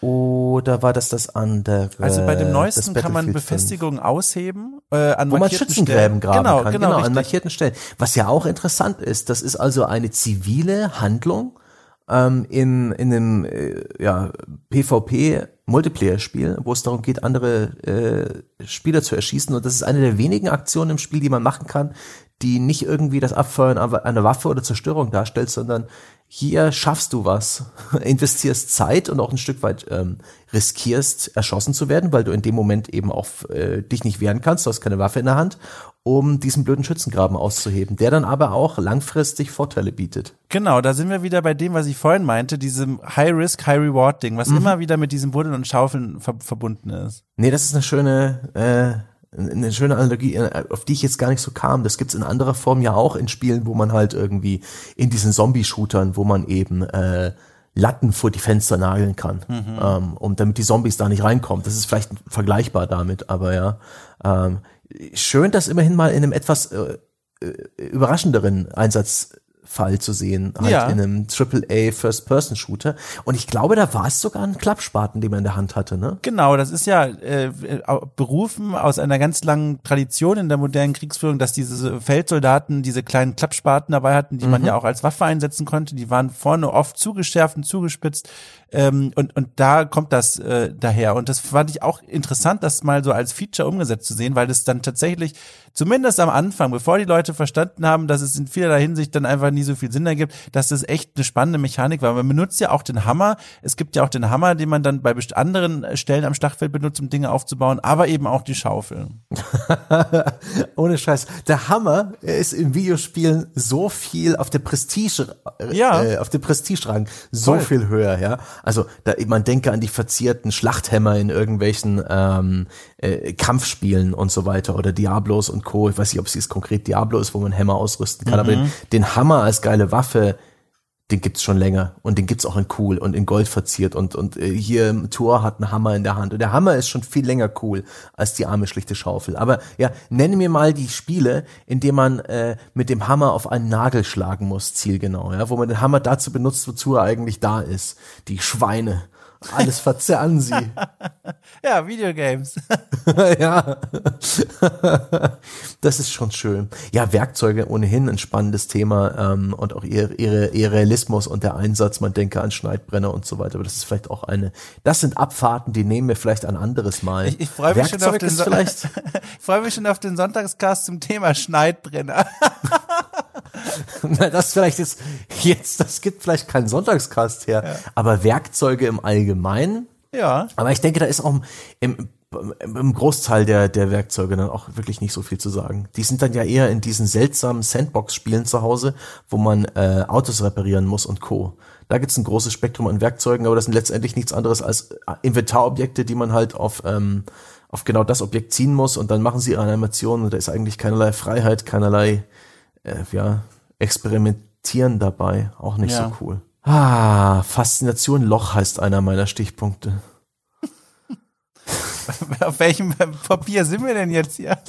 Ich gehe gerade noch mal, ich gehe gerade noch mal meine meine meine Stichpunkte durch.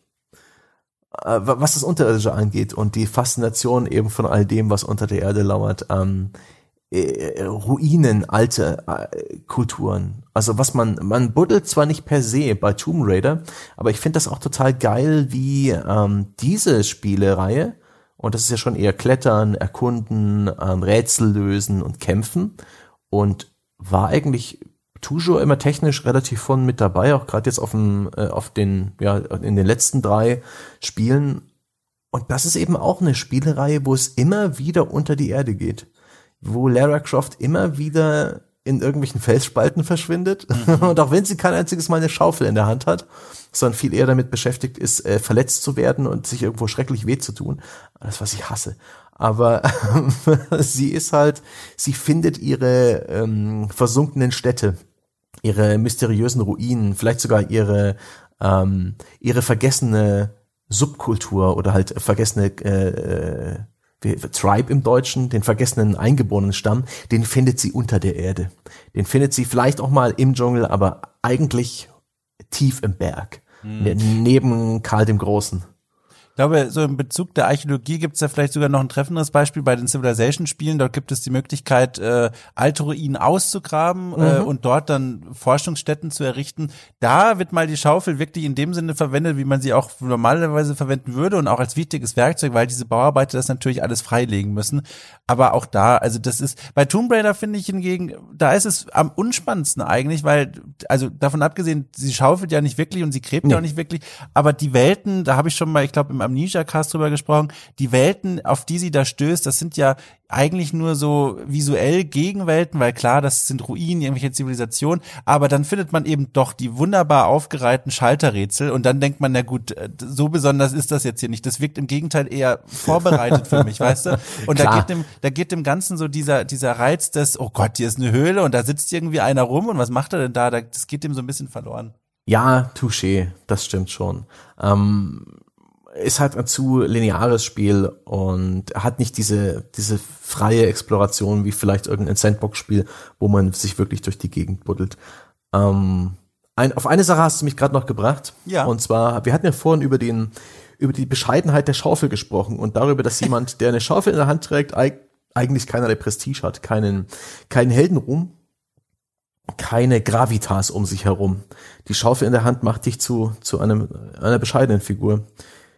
Außer bei Civilization, wo ich den, den äh, Bauarbeiter, wie, wie heißt der im Englischen nochmal, den Worker, genau, Worker den ja. Arbeiter, der hat eine Schaufel in der Hand oder eine Hacke oder sowas, ich weiß es gar nicht mehr. Ja, sind Schaufeln tatsächlich, ja. Und Gott ist der gut und ist der essentiell und ist er wertvoll. Das ja. ist wirklich die von mir am meisten geliebte Schaufeleinheit. Jetzt abgesehen von vielleicht Shovel Knight, den ich ja auch selber steuere, aber eine, eine Einheit mit der Schaufel in der Hand ist jetzt echt, ne? Wir hatten das vorhin darüber, dass das, wenn man sich das vorstellt, dann hast, denkst du halt, hast, ziehst direkt deine Schlüsse. Das ist ein, ja, niederqualifizierte äh, Lohnarbeit. Ja. Ersetzbar aber nicht in Civilization.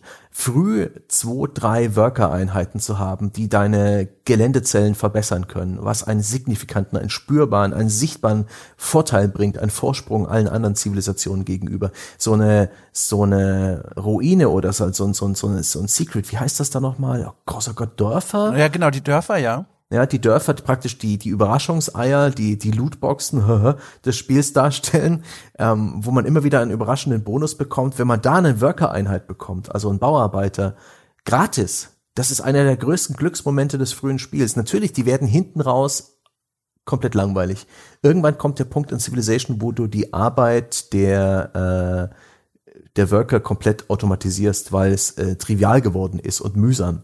Aber in dieser magischen, und ich finde auch bei Civilization ist es die beste Phase des Spiels, in dieser Anfangsphase, wo du aus einer winzigen kleinen Stadt vielleicht drei Okaye machst, das ist die beste Phase und das sind die äh, Arbeitereinheiten, meine Helden. Wie schön, wie schön, dass ich zum Schluss noch mal an, äh, doch noch mal mit meine Zirbeldrüse äh, mit, mit all diesen Achtsamkeits- und und und Hype-Hormonen, ja, äh, füllen kann, ähm, angesichts äh, des bescheidenen Schaufelträgers. Ich, ich finde das auch tatsächlich interessant und ich versuche mich da jetzt gerade noch so ein bisschen, also der wechselt ja auch seine, seine Werkzeuge, die er in diesem Spiel einsetzt, die er da anzeigt. Also manchmal mhm. benutzt er die Spitzhacke dann, manchmal die Axt, je nachdem, welche Tätigkeit er machen Stimmt, soll. bei Civ 6 ist er da auch schön durchanimiert, ne? Genau, richtig. Äh, und Trotzdem, auch hier finde ich dann spannenderweise, aber auch aus nachvollziehbaren Gründen, hat man in dem neuesten Ziff dem der Schaufel dann seinen Ehrenplatz verwehrt, denn das Icon der Arbeiter ist ein Hammer. Also da steht dann im Vordergrund diese Konstruktion, weißt du, dieses wir bauen was und die Schaufel, die wird dann genutzt, wenn man, wenn er irgendwie Land urbar machen soll und bearbeitet. Also selbst da, weißt du, gibt's schon wieder was Besseres als die Schaufel. Ich habe, äh, wenn wir gerade so abschließend bei diesen kuriosen Sachen sind, gibt's auch Klar. von mir noch eine Sache, die ich noch hineinhalten möchte, weil die passt halt wirklich nirgendwo so wirklich hin. Es gibt bei Pokémon eine TM neben, namens Schaufler. Äh, und die war auch eine der mächtigsten TMs in den frühen Pokémon-Spielen. Bitte, Moment, was? Ein TM? Ja, genau. Ich wollte es gerade erklären, genau. TMs, das sind quasi äh, Fähigkeiten, Skills, die man Pokémon beibringen kann, wenn sie dafür geeignet sind. Und die kann man nur einmalig beibringen. Und die heißen TMs. Das bedeutet, äh, du findest das, das heißt dann TM Schaufler und dann kannst du in deine Pokémon-Armee gucken und schauen, ach, guck mal hier, äh, Dicta oder so, also eines der Pokémon, dir bringe ich Schaufler bei. Und dann beherrscht dieses Pokémon ab sofort diese Fähigkeit. Und die sieht so aus, dass sich dieses Pokémon eine Runde lang unter die Erde gräbt. In der Zeit kann sie nicht angreifen, aber auch keinen Schaden nehmen, also High Risk, High Reward. Und danach greift das Pokémon an aus der Erde heraus. Es ist eine ganz mächtige Attacke. Äh, und das passt auch wieder zu diesem Schema, das wir herausgearbeitet haben. Also du verzichtest für eine Runde lang auf den Angriff und gibst dem Gegner die Chance, dich auf diesen nächsten Angriff einzustellen und dann greifst du aber auch mit mehr Schaden an. Es war eine ganz mächtige TM in den frühen Pokémon-Spielen. Ja, eine schöne kleine äh ein schönes kleines Info-Nugget. Ja. Kurioser, ja. ja. Und ich denke gerade noch darüber nach, über die Ikonografie der Schaufel, denn die Schaufel als Umriss ist gar nicht mal so so präsent. Ich denke jetzt an, Sta an Spaten, die Brauerei ja. aus München, die hat praktisch ein Schaufelblatt als Logo. Und ich denke an das klassische Bauarbeiterschild, wo aber die Schaufel nicht erkennbar ist, sondern wo es bloß durch die Haltung dieses Strichmännchens und des Erdhaufens klar ist, dass er wahrscheinlich, ja, dass mit diesem langen Strich eine Schaufel gemeint ist, die mhm. er ins Erdreich äh, rammt. Aber ansonsten, klar, Hammer, man denke an den Hammerzirkel Ehrenkranz, ja, die Flagge der DDR damals, mhm. die ich auch im Kindergarten gelernt habe oder ja, an, an, an, an viele andere Icons für Arbeit. Da hat die Schaufel keinen Platz. Also die Schaufel, wirklich, das ist für mich vielleicht auch die Erkenntnis des heutigen Podcasts. Je länger ich drüber nachdenke, ist die Schaufel das, das, das Mauerblümchen der Werkzeugwelt. Ja. Das, ähm, das, das, das, das graue Mäuschen und unverdient. Ja. Unverdient, muss ich sagen. Richtig. Es gibt so viele andere, die der Schaufel den Rang abgelaufen haben in verschiedenen Disziplinen. Wir haben schon gesagt, der Hammer, äh, die Angel, ähm, so viele andere Dinge. Und trotzdem, die Schaufel verdient etwas Aufmerksamkeit und Liebe. Ja, vielleicht ist es ja auch, ich meine, wir, wir, uns ist ja allen langweilig ähm, in Zeiten des äh, dauerhaften Lockdown wenn ihr die Möglichkeit habt, es schneit ja manchmal, da könnt ihr euch mit einer Schneeschaufel beschäftigen oder ansonsten einfach mal so ein bisschen, wenn ihr eure Eltern besucht oder falls ihr sogar einen Schuppen im Garten habt, guckt doch mal. Ich bin mir sicher, da steht irgendeine Schaufel rum und ich bin mir sicher, ihr habt auch lang keine mehr in der Hand gehabt. Probiert's doch mal aus. Schaufelt mal ein bisschen. Ja, was soll ich dem Appell noch hinzufügen? ja. Äh, dann, ähm, danke, dass ihr euch äh, dann diesen Podcast äh, reingeschaufelt habt. Ich hoffe, ihr, ihr konntet das diggen. Und, oh Gott. Nein. Wir hoffen, ähm, ihr wart gut unterhalten. Wenn ja, dann um Gottes Willen, gebt uns gerne Bewertungen irgendwo bei iTunes, bei Facebook. Ähm, meine Chefs, ja, Andrea und Jochen, die weisen das immer wieder hin am Ende eines Podcasts. Ob das wirklich was bringt, weiß ich nicht. Aber wir freuen uns trotzdem drüber. Wir kriegen das immer wieder durch so äh, kleine Mitteilungen mitgeteilt. Wenn uns da jemand bewertet hat, dann freuen wir uns. Ihr könnt uns auch gerne äh, nette Kommentare schreiben bei Facebook oder Feedback abgeben unter forum.gamespodcast.de, das weltbeste Spieleforum, wo es auch Spaß macht, über alle, alle anderen Themen Spiel, Spielentwicklung oder auch Nebensächliches zu sprechen. Und wenn ihr richtig große Lust habt und mehr so Blödsinn oder vielleicht auch ein paar na, gehaltvollere Podcasts von uns zu hören, wo wir uns vielleicht auch mal wissenschaftlich mit Spielen beschäftigen, wo wir Spiele im Detail betrachten, wo es um einzelne Spiele geht oder auch um die Art und Weise, wie Spiele gemacht werden, die Spieleentwicklung und unsere Branche, um Gottes Willen, überlegt euch doch mal, ob ihr uns abonnieren wollt. Alle Infos dazu und auch einen Link zu einem Schnuppermonat, wo es alle unsere Bäcker-Formate auch schon mal so gratis zum Reinschnuppern gibt, gibt's unter www.gamespodcast.de slash Abo. Für einen Fünfer im Monat seid ihr dabei. Ich bedanke mich, dass ihr bis zum Schluss da, dabei geblieben seid, ja. Sucht euch eine Schaufel und bewegt ein wenig Erdreich und wir hören uns dann nächsten Sonntag wieder. Bis dahin. Tschüss.